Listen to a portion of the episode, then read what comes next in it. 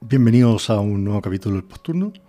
Hoy em, vamos a conversar de un tema que me acordé hablando de toda esta noticia de la pirotecnia, de los fuegos artificiales, los animales. Eh, bueno, me acordé de un caso clínico que tuve hace como tres años. Em, todo esto hablando de reemplazar los fuegos artificiales con eh, drones, ¿ya? Y hace tres años me tocó recibir un paciente que uno de estos drones cayó y con el aspa le pegó en uno de sus ojos. ¿ya? A la evaluación física el paciente tenía una midriasis, eh, que era arrefléctica en el fondo, tenía más o menos, eh, tenía esta anisocoria que era de más de 2 milímetros de diferenciación y eh, le pedimos la evaluación por oftalmología. lo evaluaron bajo la lámpara y de hendidura y se dieron cuenta que tenía un ifema y por lo tanto lo que tenía un paciente era un trauma ocular. ¿ya?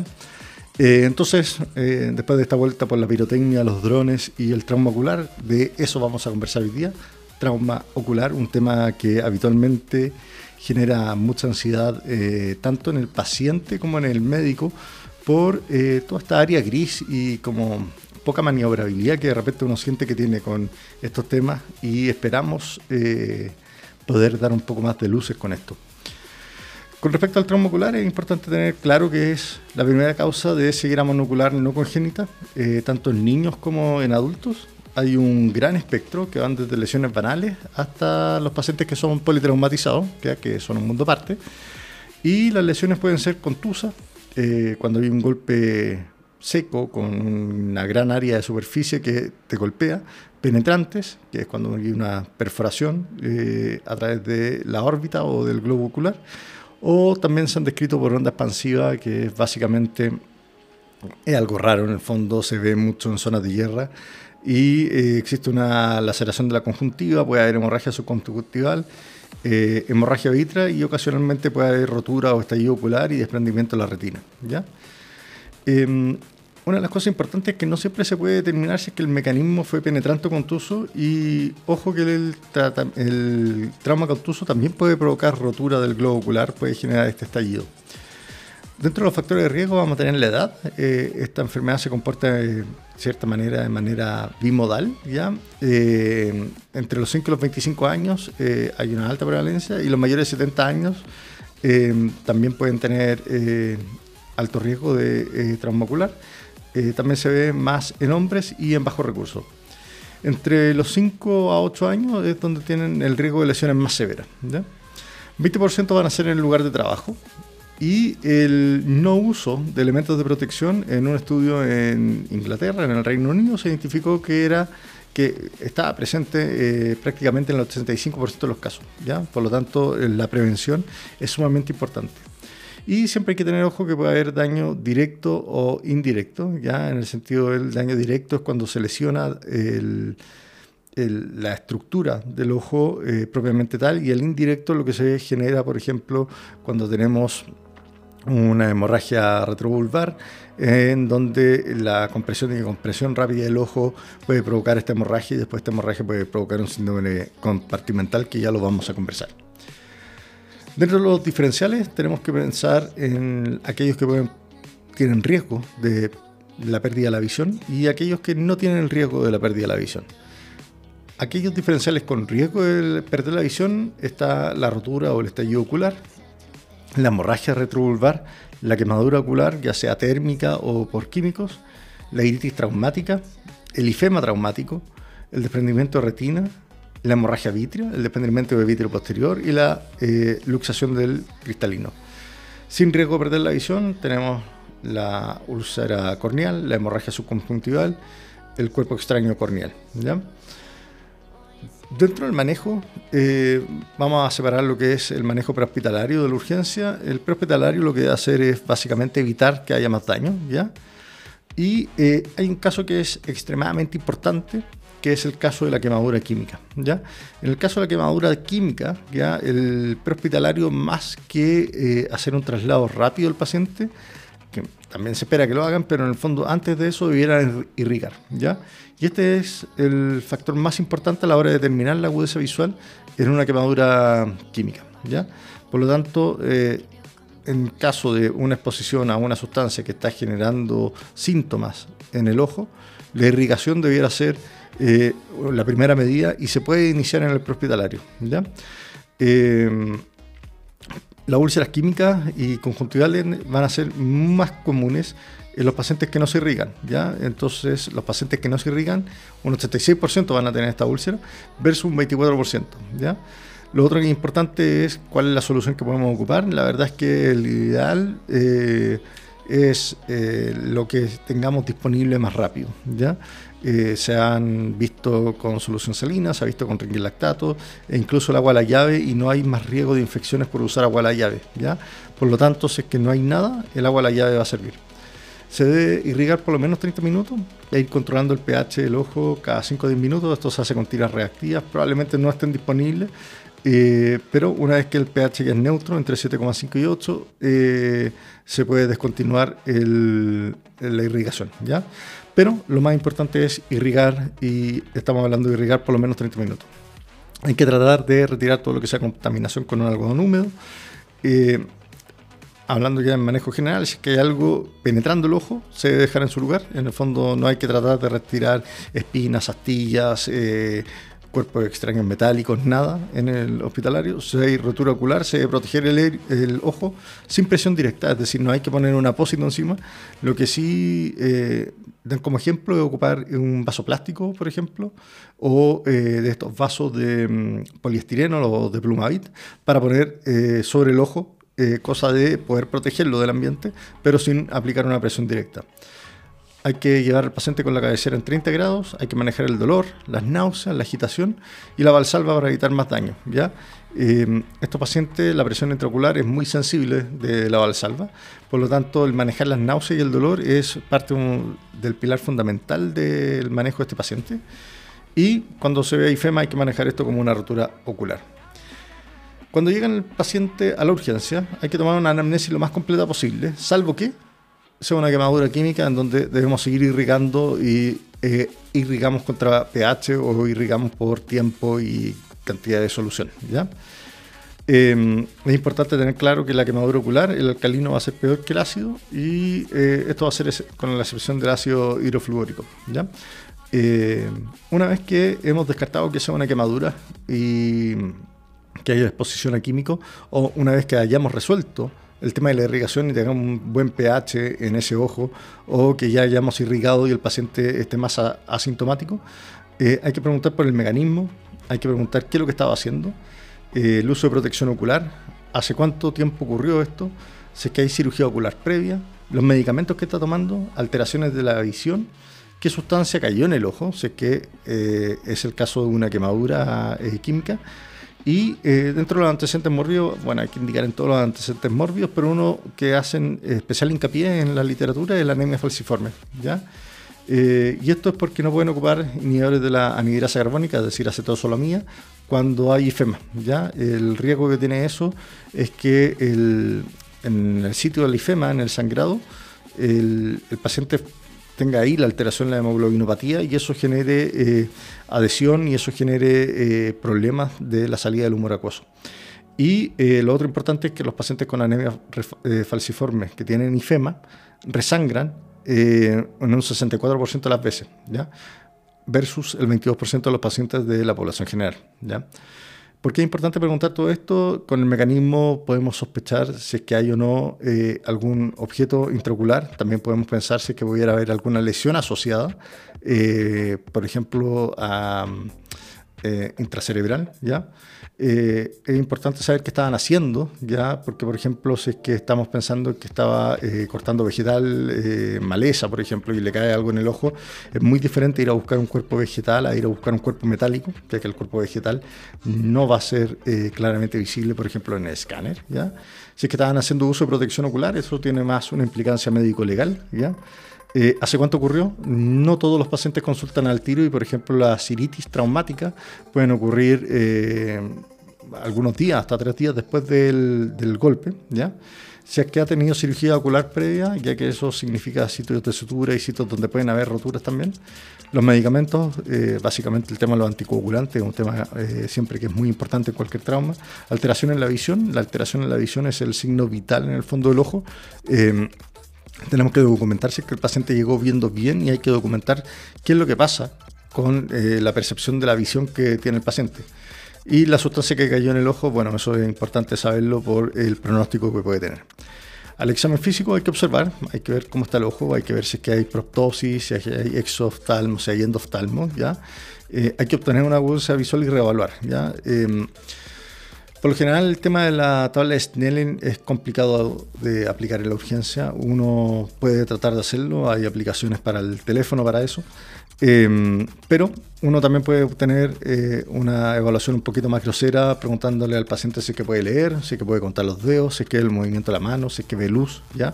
Y esto hay que ir reevaluándolo eh, momento, en diferentes puntos durante la estadía de la urgencia, ya que la pérdida de la huesa visual desde el punto de vista basal, en el sentido de que el paciente tiene el trauma y pierde la huesa visual, o esta pérdida de la huesa visual que es eh, progresiva y que se empieza a desarrollar durante la urgencia, es una indicación para interconsultar oftalmología. ¿ya? También es importante tener claro que el tener una agudeza visual buena no descarta patología grave ocular. ¿ya? Por lo tanto, eh, es importante tenerlo, es bueno que el paciente no pierda la agudeza visual, pero no debiéramos descansar solamente en eso para decir que el paciente no tiene algo grave. Hay que ver las pupilas, básicamente la forma que tienen, si es que están isocóricas o anisocóricas, em, el trauma ocular y, por ejemplo, las lesiones de, del iris, ¿ya? cuando hay desgarros del iris, laceraciones del iris, eso se puede ver como em, una pérdida de esta forma redonda eh, y concéntrica que tiene la, pupila. ¿ya? Hay que ver los movimientos extraoculares, ¿ya? hay que ver que el paciente pueda eh, mover el ojo en todas las direcciones. Y hay que ver la cámara anterior. En la cámara anterior habitualmente es donde vamos a encontrar IFEMA, donde podemos encontrar el cuerpo extraño o hipopion en caso de estar pensando en infecciones que no da el caso en, en el trauma. El uso de la fluoresceína, la fluoresceína viene en una tira, ¿ya? Es una tira que uno al ponerla en el párpado se lubrica con la, con la mm, lágrima y al lubricarse genera esta tinción amarilla y esta tinción amarilla eh, tiñe toda la, la córnea, ¿ya? Otra forma que uno puede ocupar la fluoresceína, porque de repente ocupar la tira directa en el ojo es molesto, ya sobre todo en pacientes que tienen patología corneal, que como la queratitis o las úlceras corneales, porque eso los pacientes tienden a, molestarle bastante. Uno lo que puede hacer es cortar la punta donde está la, este, la fluorescina, esta tinción, uno lo pone en una jeringa y uno saca algunos cc de suero fisiológico con esa jeringa y eso diluye esta, esta reactivo esta tinción, eh, para decirlo de alguna manera, y uno puede ocupar la jeringa como un gotario. ¿ya? Eh, con la fluorescina uno puede, hacer, uno puede ver las úlceras y uno puede ver la abrasión y la queratitis, pero uno también puede ver el test de Seidel, que es básicamente que uno tiene todo el ojo de amarillo y en donde haya una como una eh, línea o una zona que no está tiñéndose, uno podría pensar que eh, ahí está saliendo humor acuoso y que por lo tanto podría haber una lesión eh, penetrante en la cámara anterior. ¿ya? Siempre que estemos pensando en cuerpo extraño y en pacientes que tengan muchas eh, ulceraciones o muchas abrasiones corneales, deberíamos vertir los párpados para buscar ahí el cuerpo extraño. ¿ya? El fondo de ojo, siempre cuando sea posible, y si es tiene una, se tiene una para hendidura, en la urgencia es mucho mejor. ¿ya? El fondo de ojo con el oftalmoscopio es complicado de hacer pero uno debiera tratar de hacerlo siempre en, estos pacientes, sobre todo si es que hay pérdida de la agudeza visual. Y mm, eh, la presión intraocular también es algo que uno lo puede eh, tratar de hacer. Existen los tonómetros eh, en el fondo que se pueden ocupar en la urgencia, pero también se puede hacer palpatorio, aunque tiende a ser poco sensible. ¿ya? Ahora, no hay que hacer todo el examen físico ocular en todos los pacientes, sino que hay que ir un poco más dirigido a qué es lo que uno está buscando. ¿ya? Y si es que uno está buscando rotura ocular y uno está sospechando que el paciente tiene un estallido ocular o una rotura ocular, ¿ya? Eh, no hay que aplicar presión ¿ya? en la órbita. Por lo tanto, gran parte, el ir a buscar, por ejemplo, el, el tono del ojo, ir a tratar de palpar el párpado y todo eso, o sea, palpar el, globo ocular, eh, no hay que hacerlo eh, frente al estallido eh, ocular. Y si es que el estallido ocular es evidente, no se necesita examinar más al paciente. Lo que hay que hacer es llamar al oftalmólogo y decirle que uno lo que tiene es un estallido ocular en la urgencia. lo que sí hay que tener ojo es que estas roturas oculares pueden estar ocultas, ¿ya? Por lo tanto hay que tener alto nivel de sospecha con estos pacientes. En el paciente politraumatizado, eh, el mensaje es como, acuérdense de los ojos, ¿ya? Eh, hay que buscar lesiones evidentes que pueden comprometer la visión.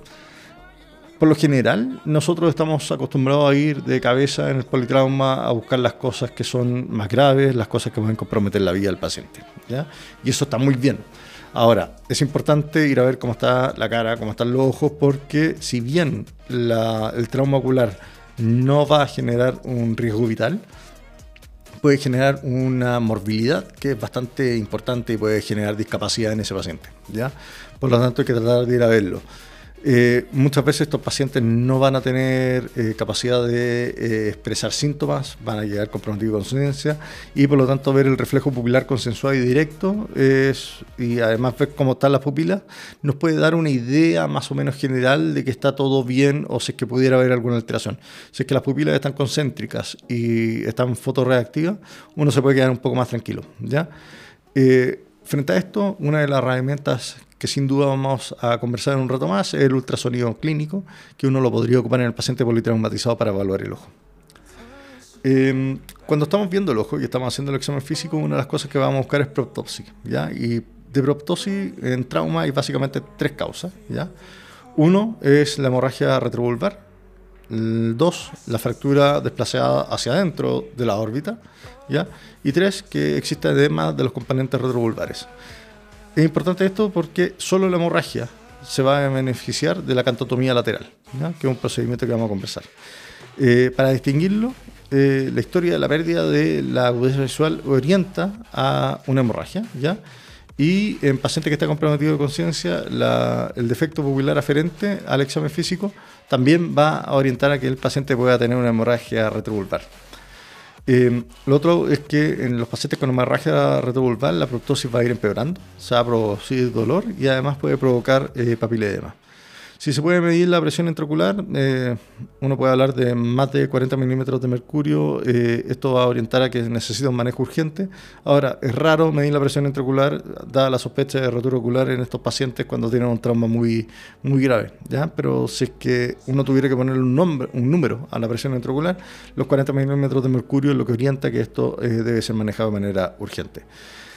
El diagnóstico es clínico, ¿ya? Y por lo tanto no se debiera retrasar el tratamiento eh, o sea, el manejo por ir a obtener imágenes, ¿ya?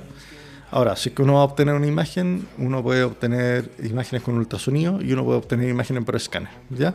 Y ahora vamos a conversar un poco del diagnóstico. El diagnóstico en el trauma ocular, el laboratorio es poco útil, salvo en aquellos pacientes que tengamos que, vamos a dejar hospitalizados, le vamos a pedir eh, laboratorio general y aquellos pacientes que tengamos dudas con respecto a las pruebas de coagulación y tengamos que pedirle pruebas de coagulación para ver cómo están.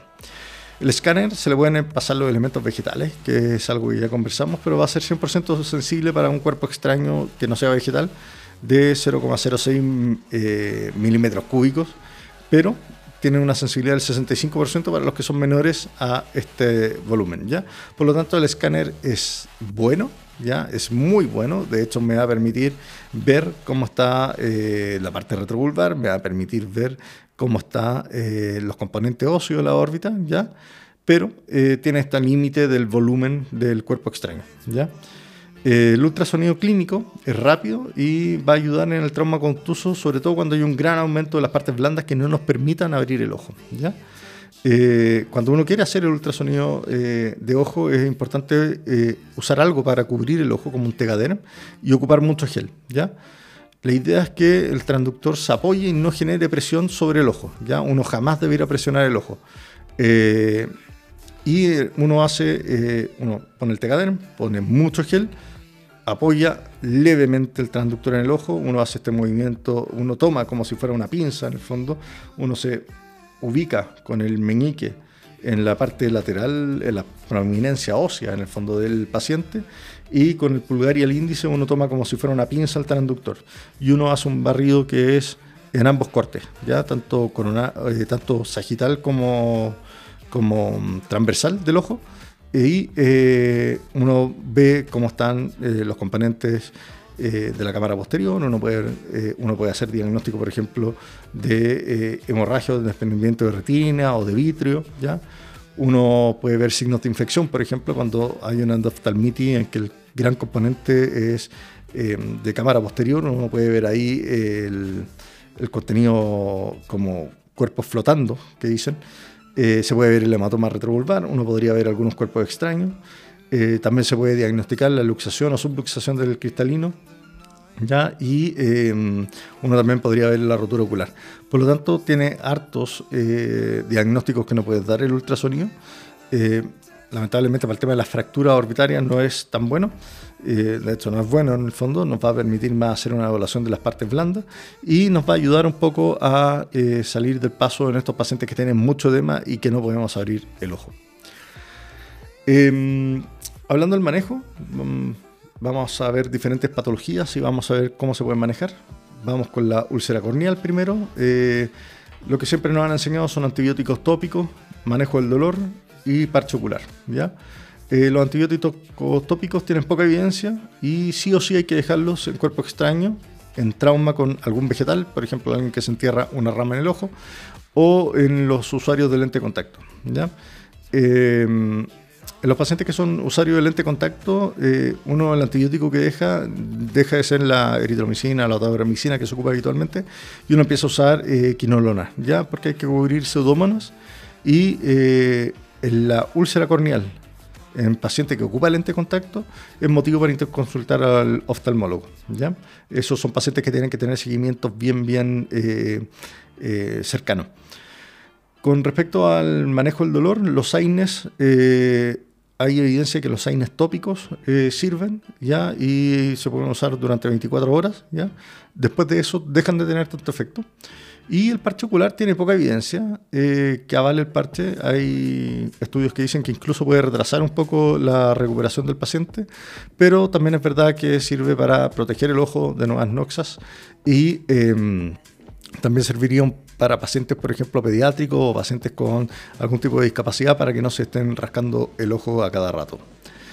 Em, el infema traumático eh, lo más importante es prevenir el resangrado y este resangrado, como dijimos, en la población general ocurre un 22%. el paciente puede perder la visión por diferentes causas.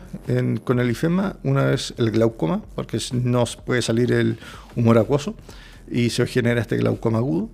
Puede haber daño directo al nervio óptico, se pueden formar sinequias a largo plazo y también puede haber una tinción hemática de la córnea que ve hasta un 5% de los pacientes. En el fondo, este la, sangre termina tiñendo la, la, córnea por dentro. ¿ya? Eh, hay que usar el parche. El parche ocular puede servir, eh, por lo menos para los pacientes, desde el punto de vista subjetivo, eh, sienten que hay una mejoría. Los ciclopégicos no tienen mucha evidencia en estos pacientes. los corticoides son controversiales, no van a disminuir el resangrado ni la agudeza visual y como todo lo que sangra, siempre ha estado la duda de si que sirve o no sirve el ácido tranexámico. Y acá en estudios chicos se ha visto que el ácido tranexámico efectivamente sí podría reducir el resangrado, pero hay poca evidencia, no se sabe bien cómo usarlo. Eh, hay estudios con eh, ácido aminocaproico oral que tenía otros problemas como que genera náuseas y vómitos y sabemos que eso es malo en estos pacientes, pero pareciera ser que el ácido tranexámico Mm, en alguna de sus formas, y probablemente la sistémica, eh, sí tiene un, efecto en que disminuye el resangrado de estos pacientes. La quemadura química es importante irrigar, nunca hay que neutralizar una quemadura química ¿ya? Eh, en ninguna parte del cuerpo. La quemadura, la, neutralizar un ácido con un alcali o, un, o un alcali con un ácido terminan siendo em, reacciones que son exotérmicas en el fondo y van a generar calor. Y como generan calor pueden empeorar la quemadura. ¿ya? Eh, se habla de ocupar al menos 2 litros de alguna solución, eh, irrigar por 30 minutos y ir comparando, e ir comparando contra pH. ¿ya? Con respecto a las tiras reactivas, la tira reactiva de orina lamentablemente llega hasta un pH que es como 5.5. Ya hay tiras reactivas que son especiales para oftalmología. ¿ya? Em, Y una vez que uno ha irrigado, una vez que uno logra este pH más eh, neutral, hay score para ver la, severidad y el score de Roper Hall, que básicamente habla de cómo está el epitelio de la córnea y si es que hay o no hay infarto del limbo. ¿ya? Eh, Roper Hall se escribe Roper como suena, R-O-P-E-R, y Hall, H-A-L-L. ¿ya? Eh, yo creo que esto es uno de los scores que uno tiene que verlos, las fotos, más que poder explicarlo. ¿ya? Eh, Robert Hall 1 y 2 son más leves, eh, por lo general tienen un buen pronóstico y lo que se hace es dejar antibióticos tópicos y lágrimas artificiales. El 3 y el 4 se hospitalizan, tienen peor pronóstico. se ocupan antibióticos, hay que ocupar corticoides. ¿ya? los corticoides tienen una buena evidencia en estudios en conejos, pero lamentablemente en humanos no han dado un buen resultado. Eh, pero de todas maneras se sigue ocupando, y el uso de gotas de citrato y ácido ascórbico, que eh, no tiene evidencia en humanos, sí la tiene en conejos, pero es lo que se ocupa eh, en el manejo hospitalizado de este paciente. Y se recomienda el hacer este manejo intensivo hospitalizado con el uso de estas gotas de manera como regular y metódica para prevenir la pérdida de la agudeza visual. Con respecto a la hemorragia retrovulvar, esta es otra de las grandes urgencias que vamos a tener. En la hemorragia retrovulvar, básicamente lo que va a terminar generando es un síndrome compartimental del ojo, ¿ya? Y esto va a generar un daño al nervio óptico. La pérdida completa de la visión se puede dar a, la hora o a las dos horas desde que empieza eh, este, este cuadro. Por lo tanto, tiene un manejo que es emergente y el manejo puede ser tanto médico como quirúrgico, ¿ya? Y el manejo quirúrgico de urgencia es la cantotomía.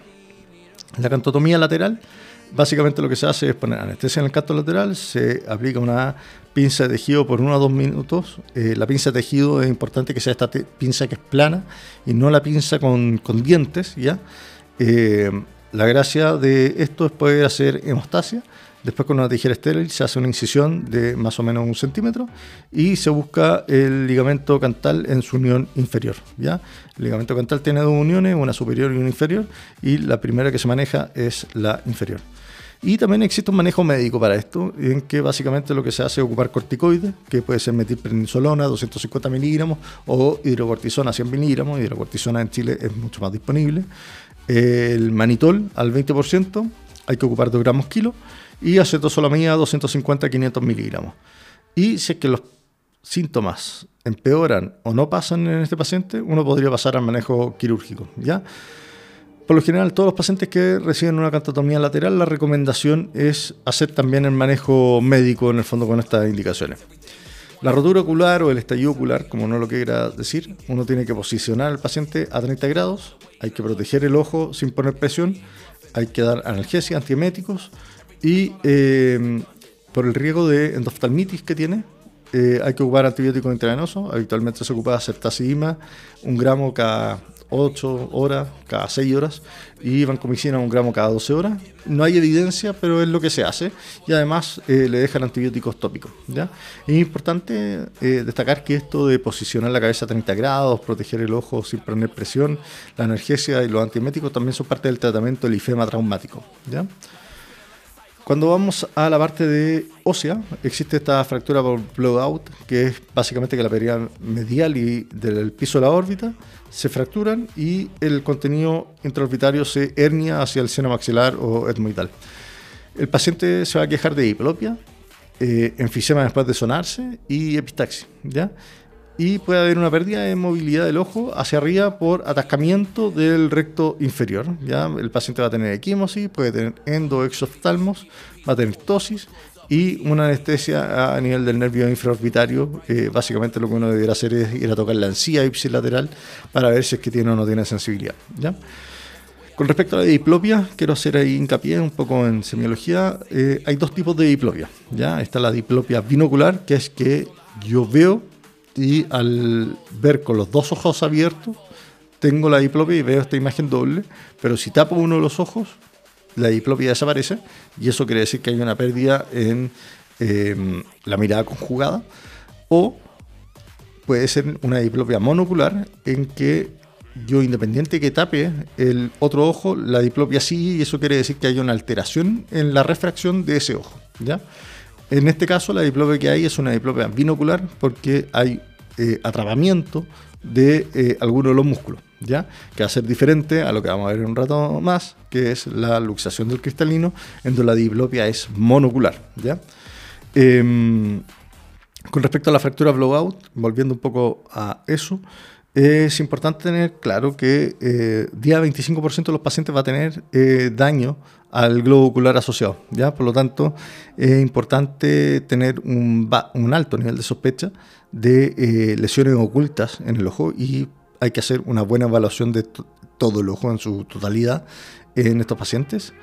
hay que consultar a oftalmología si hay daño ocular por lo general las fracturas de eh, órbita no van a ser emergentes salvo que hayan eh, alteraciones de la visión. ¿ya? Y cuando se operan, que es porque el paciente está con la diplopia eh, o por un tema estético, por ejemplo, porque el paciente quedó con un endoftalmo, se operan 7 a 10 días post el trauma. ¿ya? El daño por radiación o por radiación UV, el manejo es básicamente el mismo que la eh, abrasión, o sea que la úlcera corneal.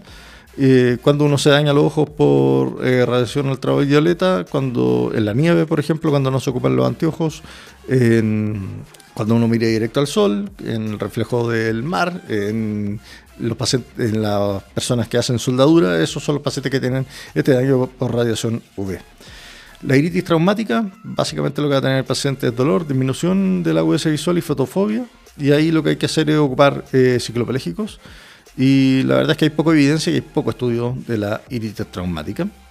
Con respecto al desprendimiento de retina, eh, desprendimiento de vitrio posterior y luxación del cristalino, el desprendimiento de retina y vitrio posterior no dan dolor, sí dan eh, esta pérdida de la visión o la visión de estos cuerpos que flotan dentro del ojo. Em, con el desprendimiento de retina, además puede haber estimulación del nervio óptico y los pacientes pueden ver como algunos flashes de, luz. Y la mm, luxación del cristalino va a dar dolor, puede dar fotofobia, visión doble y, o visión borrosa. ¿ya? En estos casos hay que consultar a oftalmología y es importante porque el desprendimiento de retina eh, en un 10% de los los pacientes que tienen eh, desprendimiento de retina, un 10% va a ser traumático. ¿ya? Por lo tanto, pacientes con trauma que tengan estas lesiones eh, o que tengan estos hallazgos, uno debiera pensar en que pudiera haber patología de la retina. ¿ya? La hemorragia vítrea, 2 al 30% va a ser traumática. Y eh, básicamente acá el paciente lo que va a hacer es quejarse de esta pérdida de visión, va a ver los flotadores por, esta, por los por la sangre, que en el fondo empieza a alterar este, este paso que es transparente, ¿ya? Y eh, hay que consultar en oftalmología sí o sí, porque un 10 o un 40% de estos pacientes que tienen hemorragia vítrea traumática se van a asociar a laceración de, o a daño de la retina, ¿ya? La hemorragia vítrea, entonces, un 2 a un 30% va a ser traumática y de estos 2 a 30% traumáticos, un día un 40% va a tener lesiones en la retina. ¿ya? Por eso es importante llamar al oftalmólogo. Y con respecto a la hemorragia vítrea, o algo que me pareció interesante, existe un síndrome que se llama el síndrome de Terson y que básicamente es que los pacientes con hemorragia subaracnoidea tienen aumento de la PIC, aumenta la presión venosa y eso puede generar una hemorragia vítrea. ¿ya? Y eh, sería un factor de peor pronóstico en estos pacientes. Con respecto a los cuerpos extraños corneales, hay que removerlos. Eso se puede sacar con un algodón húmedo o uno podría tratar de sacarlos con una aguja de 25 gauge. Eh, si hay un anillo óxido, es importante que ese paciente vaya al oftalmólogo porque debe retirarse dentro de las próximas 24 horas. Eh, con respecto a la hemorragia subconjuntival, no hay que hacer nada. el cuadro por lo general es leve. Y eh, si que el paciente por irritación tuviera molestias, dolor, porque puede haber un poco de dolor con la hemorragia subconjuntival, lo que se puede hacer es uso de lágrimas artificiales y decirle que ocupe compresas calientes para el dolor, o sea, compresas tibias. La laceración de los párpados, por lo general, el manejo del oftalmólogo, ya, eh, si es que uno no tuviera oftalmólogo eh, y uno quisiera hacer la sutura, se hace con un nylon 60, 70 y se hace con sutura continua, no sin, sin, em, sin tener que estar cortando el hilo en el fondo. Y estos pacientes que tienen la laceración de los párpados, es importante que uno sepa reconocer cuáles son las lesiones que escapan a lo que uno puede resolver en la urgencia. ¿ya? Eh, los pacientes que, por ejemplo, tienen la laceración que involucra el margen del párpado, el sistema canalicular, o sea, que tienen lesiones que son más hacia medial, los tendones cantales o los que tienen pérdida de energía o los donde hay perforación, esos pacientes uno debiera sí o sí mandarlos a un centro con oftalmólogo porque eh, no se puede hacer la reparación eh, por parte de nosotros los urgenciólogos. ¿ya? existe un cuadro que se llama Conmotio retina, ¿ya? que es básicamente un 9 a un 15% de los traumas contusos y lo que pasa es que, eh, que, tiende a ser mayor en la pared contralateral al golpe y lo que pasa es que hay una disrupción, una alteración de los eh, fotorreceptores de la retina. Este cuadro es muy importante descartar el desprendimiento de retina, ya que el paciente va a tener una pérdida de la agudeza visual y sobre todo si es que afecta la mácula, va a ser aún mayor, pero se recupera solo en dos semanas. ¿ya? Es importante que este paciente, a lo mejor, eh, si es que uno hace el descarte del desprendimiento de retina en la urgencia con el ultrasonido y con un fondo de ojo, por ejemplo, uno podría darlo alta, pero es un paciente que tiene que ir siguiéndolo el oftalmólogo para, eh, para ver que no se eh, evolucione con un desprendimiento de retina posterior. ¿ya? Pero tiene una evolución que es bastante favorable.